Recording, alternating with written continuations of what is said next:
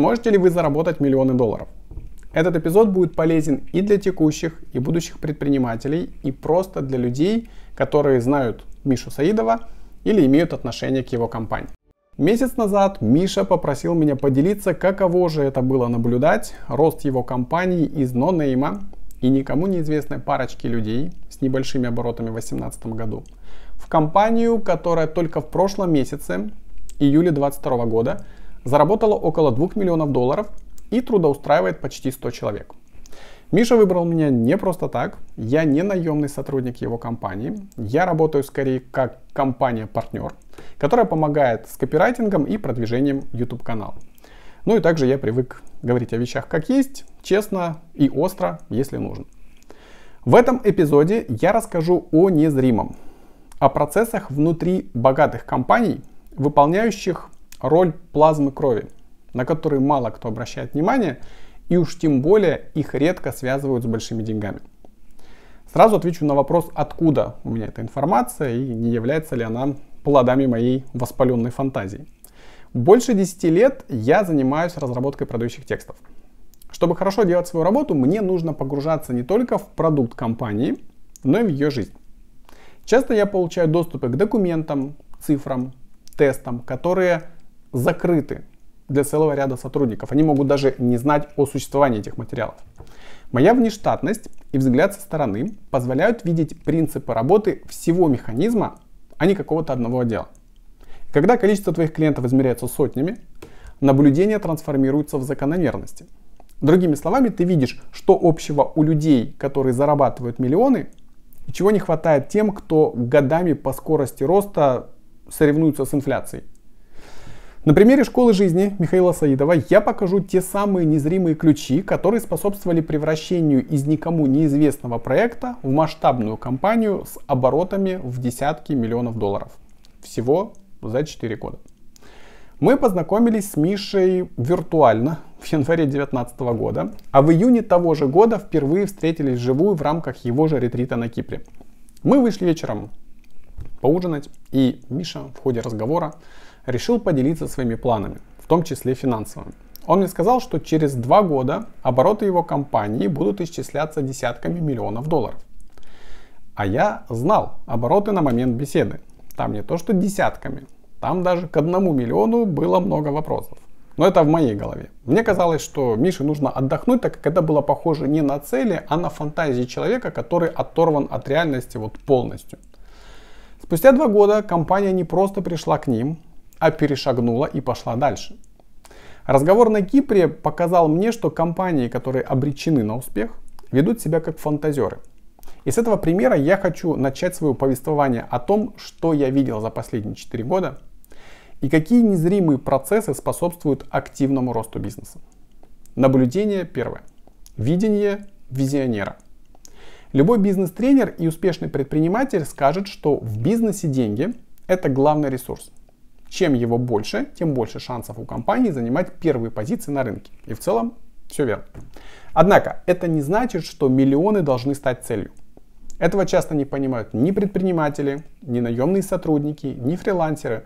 Выше я вам говорил, что Миша рассказывал мне о целях, измерял их вроде как в деньгах. При этом мне эти суммы казались сказочными. Почему я не видел таких возможностей, мягко говоря, сомневался? Потому что я смотрел на математику на цифры, на существующие обороты. А Миша делал прогнозы, опираясь на свое видение. Когда ты и твои сотрудники сфокусированы на идее, на миссии, на причинах, ради которых этот бизнес вообще существует, деньги генерируются по принципу нормы. Это хорошее мерило и критерий, который способен дать ответ на вопрос, в правильном ли направлении двигается компания. И да, это важнейший ресурс, но к истинной цели не имеет никакого отношения. У людей, которые зарабатывают миллионы, нет цели зарабатывать миллионы. Но, безусловно, есть желание ими обладать. Деньги – это побочный эффект блестящего видения. Наблюдение второе. Ценности и принципы. Они отвечают на вопрос, как мы делаем то, что мы делаем, и что тебе нужно иметь внутри, чтобы иметь возможность это делать. Например, если ты врач, то одна из твоих ценностей или клятв – это не навредить другому человеку. И чтобы так поступать, ты должен быть человеком, который посвятил себя исцелению людей. В 95% компаний общих ценностей или нет вообще, Или нет, но владельцы хотят убедить себя и свою аудиторию, что есть. Личные ценности на самом деле есть у всех. Проблема в том, что они у всех разные. И если компания не показывает, на что она ориентируется, то бизнес похож на басню про лебедя, рака и щуку. В школе жизни ценности не только прописаны, вот прям на бумаге, сотрудники им следуют. Я, конечно же, не буду их перечислять, приведу один пример и уверен, все будет понятно. Одна из ценностей компании – радикальная честность. Компания категорически отторгает ложь в любом виде. Однажды сотрудница, занимающая одну из ключевых должностей, решила нарушить это правило, ну, чтобы как-то оправдать неудачи в своей работе. Правда, естественно, вскрылась. На тот момент увольнение такого сотрудника не могло пройти без последствий. Это было и не вовремя, и человек очень хорошо справлялся со своими задачами. Заменить такого быстро непросто. И с большой долей вероятности это заметно отразилось бы на прибыли компании. Однако от ее дальнейших услуг отказались. Обычно предприниматели взвешивают риски. Если они наносят вред компании, не применяют радикальных мер. И это ошибка. Если ты изменяешь сам себе, если не способен следовать своим же принципам, сотрудники, клиенты, партнеры также будут на них плевать. В краткосрочной перспективе, может, ты и выиграешь в чем-то, но своими же руками просто вот вмажешь по опоре своего бизнеса и ослабишь его на дистанции. Наблюдение третье. Свои идеи. Поделюсь с вами кошмаром любого копирайтера. Это заявление клиента, а давайте сделаем как у конкурентов. Такая позиция у 80% предпринимателей. Кто-то смотрит на топов и пытается слезать их офер. Кто-то копирует или моделирует своих прямых конкурентов. Вот все предлагают натяжные потолки с гарантией 1 год. И мы выйдем с таким же обещанием. И не важно, что у нас оно уже 501. Чтобы зарабатывать миллионы, нужно делать не то, что делают все, и не как делают все. Это не о том, чтобы обязательно делать наоборот, а о том, чтобы намеренно не подражать. Расскажу, как это происходит в школе жизни. У компании, можно сказать, вообще нет никаких ориентиров на рынок, конкурентов, события и прочее.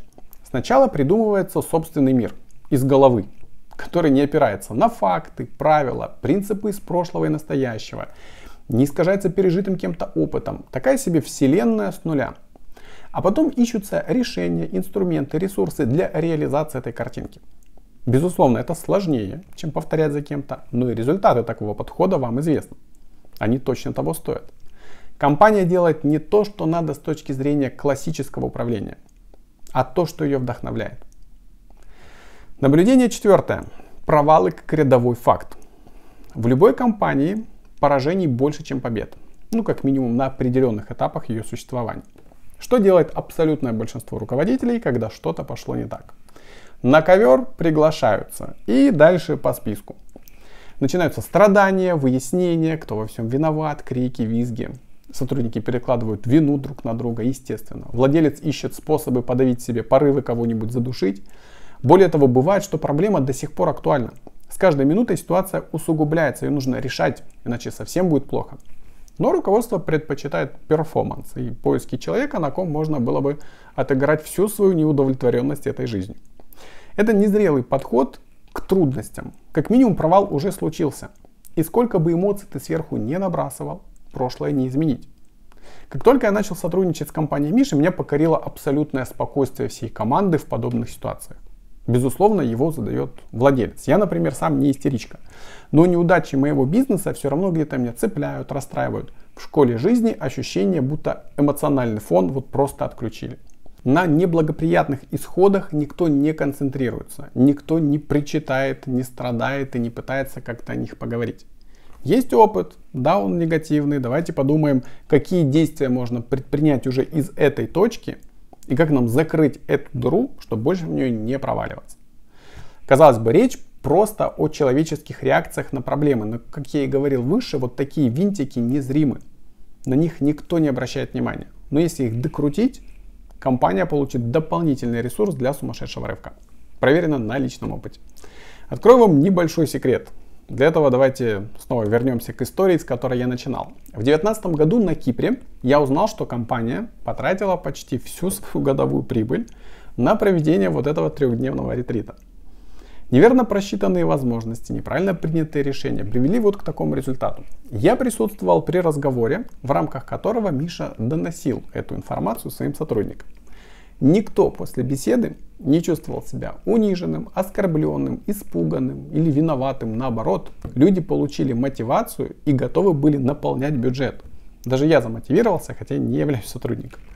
Если внутри компании атмосфера спокойствия, доверия и взаимопомощи, вы не только минимизируете ущерб от провала своевременным реагированием, вы фокусируетесь на успехе и развиваете его.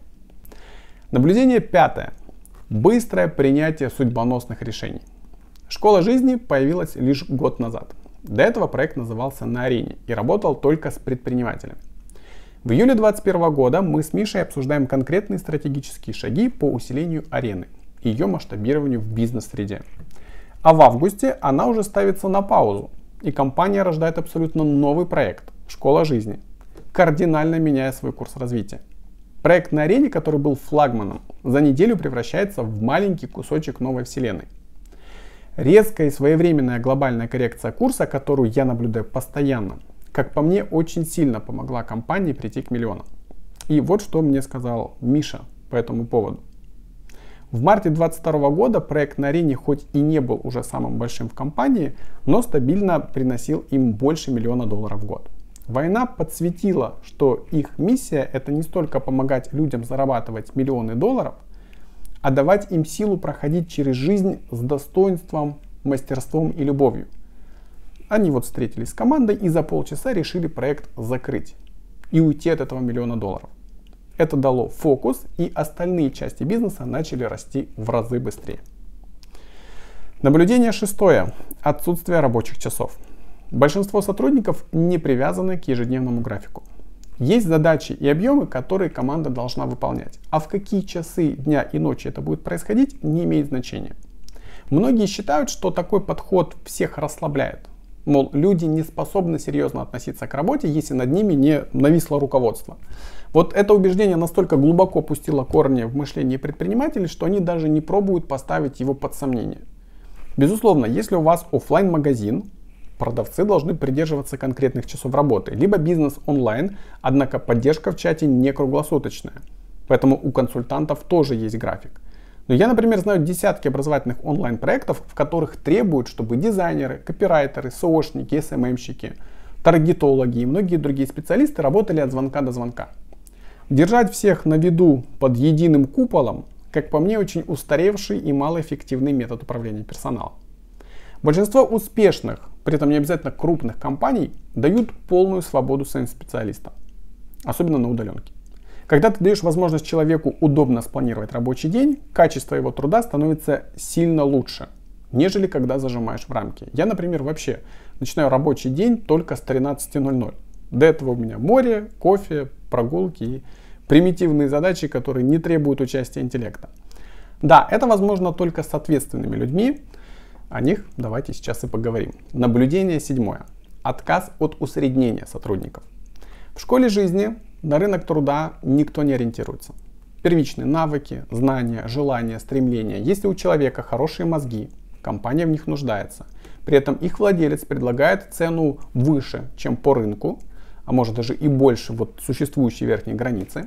Никто не пытается его усреднить, осадить, указать на вакансии, типа вот смотри на это место, много желающих за гораздо более скромные деньги. Бизнес относится к сотруднику как к активу инвестициям, отталкивается от ценности, которую специалист может дать, и собственной экономики. И если вот в этих критериях нет конфликта, человек поступает в компанию, которая достойно оплачивает его труд, и неважно, что там происходит на рынке. Хочу отметить, это совсем не о широких финансовых возможностях компании, позволяющих набирать лучших из лучших. Такой подход был с самого начала. В тотальном большинстве компаний всегда идет сравнение по рынку. Вот перед руководителем стоит бриллиант, способный существенно усилить бизнес, который ему по карману. Но параллельно он листает биржу труда, где потенциально можно найти подешевле. И рука не поднимается заключить сделку. Жадность, скупость, усреднение – вот не лучшие спутники любой компании. Пожалуйста, не путайте это с оптимизацией расходов. Наблюдение восьмое. Отсутствие звездной болезни. Как же много я видел компаний, которые теряли деньги, репутацию лучших специалистов по причине эйфории, которая поглощала руководство. В какой-то момент владельцу кажется, что его бизнес достиг каких-то невероятных высот, а он при ходьбе уже не касается земли. Успех штука относительная, и даже если вы уже вышли за пределы, где нет конкурентов, не с кем соперничать, крайне важно продолжать соревноваться с самим собой. Выше я упоминал, что школа жизни ровно относится к провалам. Вот так же она относится и к победам. Она ценит, что у нее есть, но задерживаться на каком-то уровне значит запускать опасные процессы стагнации. Покажу на простом примере. Когда мы начинали обсуждать и записывать первые выпуски на этом канале, я прямо сказал, что нахожу такой контент слабеньким. Некоторые рекомендации мне казались очевидными. Не для меня, а в целом для людей. Но уже к 12-13 выпуску я начал понимать, что залипаю на роликах как зритель, а не специалист по их продвижению. А сегодняшний я часто пересматриваю, так как плотность пользы настолько высокая, что с первого раза просто пропускаешь некоторые важные мысли или не понимаешь их. Это снова таки о постоянном росте и отсутствии удовлетворенности текущим уровнем, как таковой. Я сам превратился из зрителя, который был настроен скептично, можно сказать, в последователя философии, принципов и прочего. Вот эти незримые процессы, по моим наблюдениям, очень сильно влияют на рост бизнеса. Все они в том или ином виде присутствуют в других компаниях с миллионными оборотами. Я ни в коем случае не призываю вас сместить фокус только на них. Дополните ими свой бизнес или свою идею, или свою работу по найму. И это позволит вам быстрее прийти к большим деньгам. Неважно в каком вы статусе. Всегда можно следовать своим ценностям, фокусироваться на миссии и сути деятельности, иначе относиться к провалам, быстро принимать судьбоносные решения, не бояться отталкиваться от своих гипотез, не брать за истину чужие догмы и так далее. Безусловно, по щелчку пальца это не происходит. Если ты всю жизнь грызешь себя за неудачи, с завтрашнего дня не перестанешь. Нужен навык. Нужен навык иначе смотреть на ситуацию. Нужно добавить специфических знаний. Нужно поработать с мышлением, как бы попсово это ни звучало. И тогда вы начнете замечать массу незримого, которая способна заметно улучшить качество вашей жизни, вне зависимости от того, владеете ли вы какой-то компанией, или работаете по найму, или находитесь в поисках себя. Меня зовут Артур Будовский, не прощаюсь.